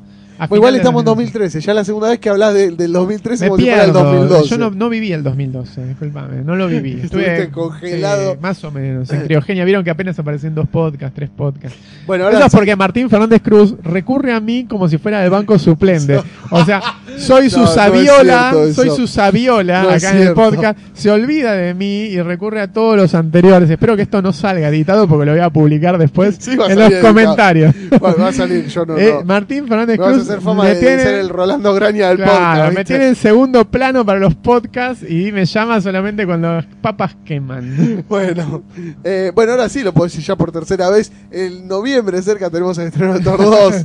Thor 2, que la, la, la edad oscura era. Sí. Eh, Eh, vamos a ver qué pasa. A mí, yo Thor es una película que la uno en su momento cuando no le tenía nada de fe me encantó. Yo fui un sábado, un domingo a las 7 de la tarde, Yo me acuerdo, y lo único que quedaba era, ya era el final, ya la última función que quedaba era a las 7 de la tarde o a las 6 de la tarde. Fui a verla en 3D encima y, y la verdad que me encantó. Sí, sí, me sí. sorprendió porque Tal- esperaba tal cual. cualquier verdura, o sea, no, no esperaba algo que no me gustase y resulta que cuando la, la- la encontré, la vi, este valió la pena hasta el último centavo de la Sí, entrada. del yo no lo podía creer porque realmente yo no le tenía nada de fe me encantó la Después película. no la vi más para no arruinarla. No, ¿Viste yo la volví a ver dos veces y, y- y se mantiene. Muy Ni- divertida. Ni siquiera con mi hijo la volví. No, no, no. ¿Qué películas le gustan a tu hijo de estas? ¿Le hiciste ver algo? Eh, Los Vengadores. No. ¿Qué edad tiene ahora? Eh, tiene 6. Lo malo de Los Vengadores es que adelante tiene el tráiler de Frankenweenie. Un poco triste, Frankenweenie. Y bueno, ese fue el problema. Soñó con el perro muerto. Sí, nos Es ponemos, terrible, nos ¿no? O sea, ponemos serios. Claro, uno, uno, este, hay veces que hay que ubicarse, ¿no? Está bien que estás promocionando, qué sé yo, pero pones una película de Los Vengadores, el tráiler de una película de un perro muerto, y encima la promocionás en cine como una película para chicos. Sí. No, porque- Es una película rara. Yo la vi Frankenweenie. A mí me ¿Viste el corto mucho. viejo, el corto original? Sí, está buenísimo. Pero Frankenweenie me sorprendió. A mí Tim Burton hace mucho Todavía no me, la me pude dejó ver. de gustar, pero está buena, boludo. Sobre todo desde las charlas del año pasado, ¿no? Sí. ¿Sabés cuál me, no me gustó que vi hace poco? Eh, Ralph, el Demoledor. ¿No te gustó? No me gustó. Para mí Ralph el Demoledor creo que es A la película, la película de Pixar que tendría que haber salido en el 2012. No, para mí, no, a mí, vos sabés que me, me- empieza muy bien. A mí me gustan mucho los videojuegos. Todo el tiempo estaba, uy, ese es Kubert, Ese es uy, Kubert, ahí está fulano, uy, ahí está Mengano buscando atrás. bueno, sí. Eh, aparece el pibe, el, el ciclista del Paperboy. Sí. O sea, yo todo el tiempo y cuando llega al mundo ese de, de la nena, Sugar la- sí, Sugar Rush. me- ahí la película para mí Yo me acordaba de que- la serie Sugar Rush y decía, Ah. uh, No, pero a mí ahí como que dije la película digo, vale, seguir recorriendo videojuegos porque anda por el no, no, Halo. se queda ahí. Sí, pero bueno. en Me fin. hacen homenaje al mago de Oz también. Sí, no, Cuando no. entra el Asorio, Oreo. Es Oreo. bueno, no, la película no es, pero me defraudó. A mí Bueno. no, a mí me pareció fabuloso. Salimos del cine, el nene no entendía nada porque tiene 6 años y no jugó videojuegos en los 80. Claro, y de que- hecho, no lo dejo jugar videojuegos. Es que eh, Ralph es básicamente el, eh, es el Donkey Kong. Claro, el Donkey Kong o el Rampage. ¿te? Claro, Rampage, así. sí. Pero para mí me hizo mucho. Pero es el Donkey Kong. Es el Donkey Kong, claro, el nivel estático, todo. Es muy buena, a mí me encantó. O sea, el mundo de videojuegos por adentro. Cuando llega lo de la nena, el personaje de la nena me hinchó un te rompe la las bola. fantasías, o sea, te, te- te da rienda Sí. ¿Qué pasaba en los videojuegos de verdad? Sí, ¿Viste? Esas no, no. cosas. Es un recurso, es el mismo recurso de Toy Story, pero para mí es como Bueno, poco más quieto. ¿será que yo tengo una hija y me, me, me- me identifiqué este, Claro. con eso? Una hija chiquita que también es como Vanélope, pero con el pelo Sí, más corto. Sí, sí, nombre. me fabul- es fabuloso. Sí, no, igual, es, igual es una buena película, pero yo esperaba mucho más. Para mí lo hubiera esperado y hubiera preferido que estrenen esa en lugar de Valiente. Y que Valiente la dejen Valiente para todavía no la vi. la película Disney de princesas de fin de año. Sí. ¿no? Pero bueno, hicieron al revés, cosa de ellos. Eh, bueno. bueno, ya el año que viene vamos a tener primero Guardianes de la Galaxia, que va a ser el único estreno Marvel del año. No, el Capitán América también viene. Ah, claro, sí, sí, sí. No, perdón, claro. El primero viene Capitán América, más o menos para abril. Busquen, ya hay fotos de, Sí. de, de Bucky como Bucky, Winter Soldier claro. y es Es impresionante. muy bueno haber dejado vivo a Bucky. O sea, que no se haya visto cómo se muere. Es muy bueno. es muy bueno el Es hecho. Ya lo- bueno. lo, tienen todo planeado. Es un Brubaker, es un Y ídolo. está muy bueno que hayan eh, que hayan pensado en el Winter Soldier, porque en la segunda se puede enfrentar a, no sé, a Hay Hydra en la actualidad. enemigos, pero sí, que hayan, hayan buscado el Winter Soldier. Aparte es algo que se publicó hace cuánto, menos de 10 años. No, hace Winter 5, Soldier, no claro. sé, 6 años. Poquito- Y sí, más lo o mismo menos. pasa con Iron Man, que Iron Man eh, 3 ahora se mete con el Extremis, que es la armadura esa orgánica. Ah, eh, no sé si van a llegar a escuchar esto. En el Bafisi van a dar un documental sobre Warren Ellis. Tengo entendido, lo miré. Eh, les, debo, les debo ahora el nombre, después lo voy a buscar. Pero van a dar un, un documental sobre Warren Ellis. Así pareciera ser. Y van a dar también la película de George Whedon en el Bafisi. Much Bueno. Ado About Nothing, la que adapta eh, Mucho Ruido y Pocas Nueces de Shakespeare. La van a dar en el Bafisi. Eh, yo hace poco me enteré que le decían por eso. Ah, no, en serio. No lo sabía. Todas las entrevistas. Claro, lo que pasa es que no viviste tanto en los 80, cuando daba entrevistas todo Claro, el yo tiempo. en los 80 era un niño. No es que estabas en criogenia, sino que eras un pequeño. Era, era, era pequeño. Yo me leía todas las entrevistas de Chespirito y siempre contaba la misma anécdota. La de Shakespeare. Claro. Bueno, y después sí, Guardianes de la Galaxia. Yo le tengo mucha fe. Yo a- a- ¿no? no sé si la voy a ir a ver, no me interesa No, una película donde hay una ardilla golazo. galáctica. No, es ese es el, principal motivo por el Claro. cual hay que ir a verla. La de va a dirigir James Gunn, que es, eh, es el director de. Bueno, es el guionista de Dawn of the Dead, Sí. la de Zack Snyder. Y muchos dicen que Dawn of the Dead funciona más por el guion de James Gunn que por la dirección de Zack Snyder. Ah, bueno, los dos puntos. eh, James Gunn es no. un, es un genio. Y el dato de color es el hermano de Kirk de Gilmore Girls. No sé si alguien ve Gilmore Girls, pero James Gunn es el hermano. ¿Vos no ves Gilmore Girls? Bueno, no importa. Qué raro vos, eh. de- Es una mirás gran serie, Esa Gilmore. película con los negros grandotes que traficaban drogas y ahora Pero también bueno, Gilmore Girls. y ahora una gran serie es Girls. ¿Cómo se también. llamaba? Eh, The Wire. The Wire. Pero Gilmore Girls es lo más. Y, y, y, y Girls también, ahora que terminó la segunda temporada en HBO, Sin también Gilmore. es una gran serie. claro, Girls a seca.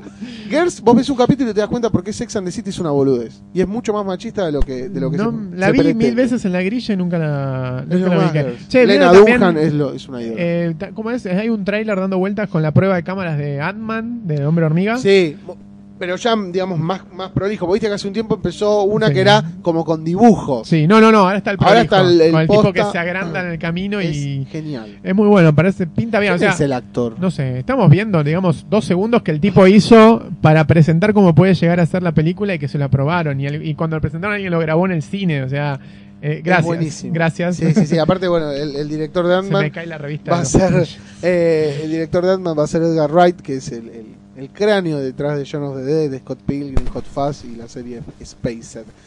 Y cómo es? Ya en el 2015. Y Pará, nos olvidamos de un estreno del 2013 que es eh, 300 segunda parte. Ahí hay algo. No. Sí. el- No. eh, sí, nací- al final se va a llamar.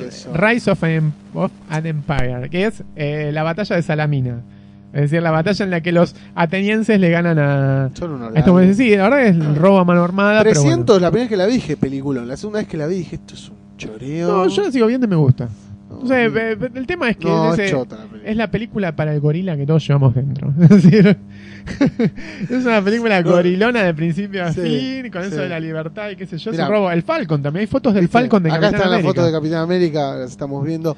Mirá lo que es también el, La ardilla galáctica también. Rocket Raccoon. Hay páginas terribles donde hay fotos de. Pero el Falcon está muy bueno el Falcon traje. es increíble. Y el. Winter Soldier me hace acordar al, a, a- ¿cómo es? A la versión del Goblin de Spider-Man 3. Ah, Tiene una sí, máscara similar. verdad, tiene como las antiparras Claro, parecidas. tiene el brazo de hierro, qué bueno. Y cerramos lo que es eh, todos los estrenos Marvel con en el 2015, primero la segunda parte de Los Vengadores, que todavía no se sabe nada, todos Sí, estamos especulando. ¿Qué sabe? Bueno, lo único que sé es lo que dijo el director, ¿no? Bueno. Eh, Ya, eh, ya lo vimos con De Caro la otra vez, creo. Que dijo que iba a haber menos Dijo- personajes y iba a ser una película más intimista. Yo, sí, eso. no le creo Eh, nada. No sé, pero es que la gente pide otras cosas. Y lo que, lo que hicieron fue sacar el rumor, no sacar el rumor, sino anular el rumor de que iba a haber una nueva película de Hulk en la cual adaptaran Planeta Hulk. Pero ya salió Whedon a decir que no. Pues aparte ya hay una película animada de Planet Hulk. Está buena, yo no la vi.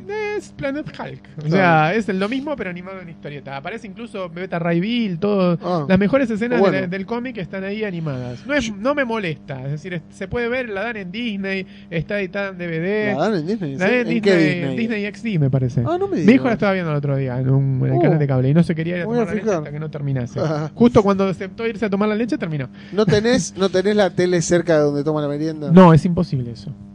Están denegados totalmente. Ah, sí. Mi hijo tiene denegado los videojuegos hasta que tenga. Vamos a hablar del rincón pedagógico. Sí, obvio. No, es que los videojuegos te arruinan la cabeza. Los Pero cómics no también, pero en menor Pero no medida. son videojuegos. ¿Vos Y, sos un padre más conservador o Bert- un padre que dice, hijo mío, No. Martín, disfrutá de, de- de- de lo que tu padre ha disfrutado de su juventud? Yo soy un padre que le doy a mi hijo lo que yo no tuve cuando era chico, pero también le pongo una serie de límites para que el tipo tenga un comportamiento social. Eh, Igual y no que todo esto se pierde cuando el chico empieza a ir al colegio. Ya fue- empezó a ir al colegio. Ah, ya- está en primer grado. Va de colegio desde los dos años. Y ya lo, le, le metieron en la cabeza que tiene que tener una PlayStation, que tiene que tener una Xbox. ¿A qué edad, a qué, nos vamos a la mierda, Sí, ¿no? ¿A qué edad, hablemos, son las cosas del podcast. ¿A qué edad eh, el celular? No, el celular. Eh, la- el nene capaz no tanto, la nena te va a hinchar más la bola. Mi hijo no necesita celular, va a la casa donde está y dice quiero hablar con mi mamá, marca el teléfono a veces sin permiso y, se- y- Ah, está bien. eso desde los 5, se sabe los teléfonos de todos. Entonces, Está bien. Nunca va a tener problema para... Como ¿Cómo si es? te dice a los 11 años, eh, pa, cachas, te dice. No, me dice papá. Hernán, Sí, sí, te cra- Hernán me ha cachas. dicho. Cachas, eh, Juanito tiene un celular y, y- y chatea. ¿Por qué yo no lo tengo? La misma excusa que, le, que la misma excusa, perdón. La misma respuesta. La misma respuesta que cuando dice, pero yo quiero una PlayStation. No. Igual es chico para una play. Va, no sé. Todos los pibes de 4 años tienen una PlayStation. Del, todos los pibes.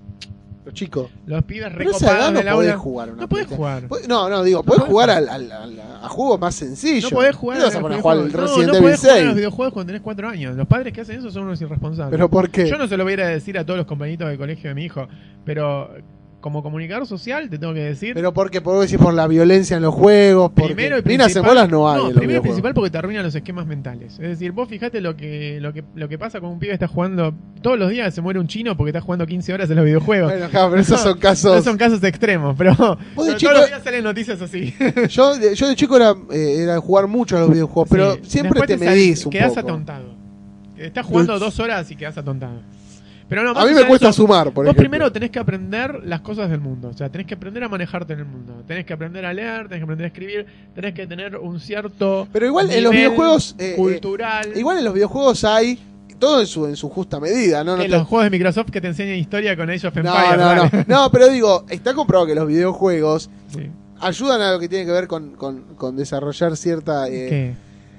Ay, Yo lo único que sé es- inteligencia a la soy hora de muy buena estratega. cosas, Sí. de reflejo, porque algunos videojuegos también te, te, te quemas el coco. Esquivar patadas en taekwondo también te organizan los reflejos. Yo prefiero que mueva el físico. No, vos sos, sos un tipo muy, muy conservador. Pero yo prefiero que mueva el físico que mueva el cuerpo. Bueno, No. pero quieres jugar un El tipo partido. tiene super energía. Lo tenés dos horas jugando a la PlayStation y no se va a dormir. Pero Después porque empieza a correr quiere por toda aprender la a casa. jugar al Pac-Man.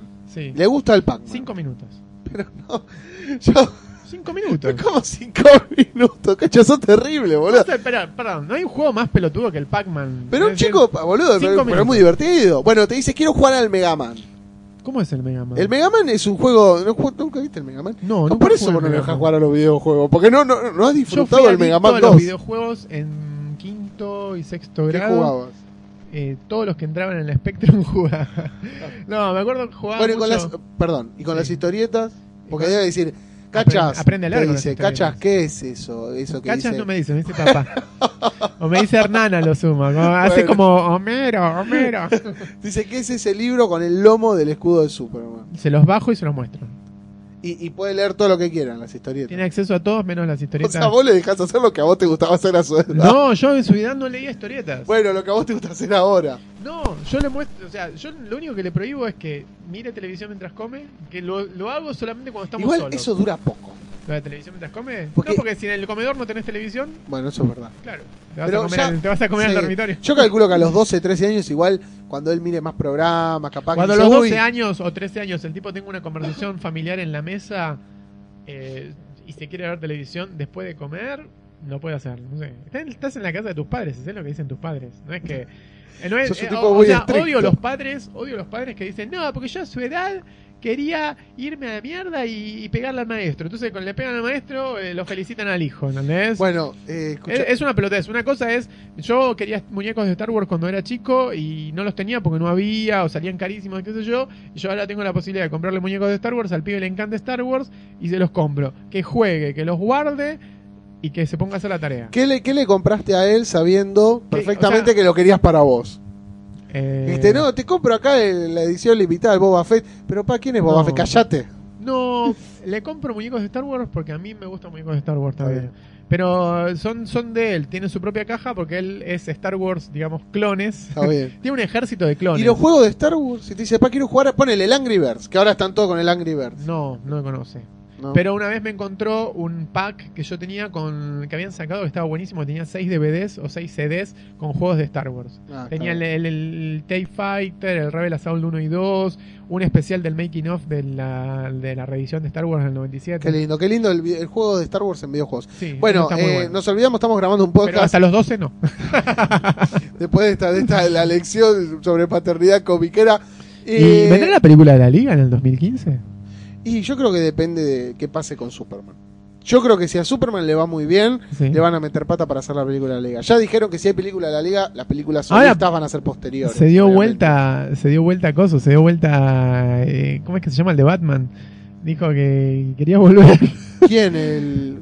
Que, que puede ser Christian- que eh, bueno, Christian Bale. Bale, sí. No eh, me diga. Sí, dio una onda como que si se lo pide Nolan, él vuelve. Y la onda sería, porque viste que había salido el rumor de que querían contratar A a Joseph, Gordon como Levitt Batman en la Liga. como el Batman nuevo, pero no daba, es un tipo sin experiencia, nada, no tiene Sí. todos los conocimientos de Batman, no te Sí, sirve de nada, es un Batman al pedo, es como poner a Rael. Igual está en un lugar raro porque es, digamos, es mucho personaje para ser Robin, me Sí. parece. Ya no, no, no es le muy va el grande ya, Robin. tiene como 30 Claro. años. Es pero- Nightwing. Sí, claro, bueno, Nightwing. Pero Nightwing en la ser. liga no es, no es Batman. No, para mí lo de papá. Depende de lo que pase con Pará, Superman. no terminé de contar.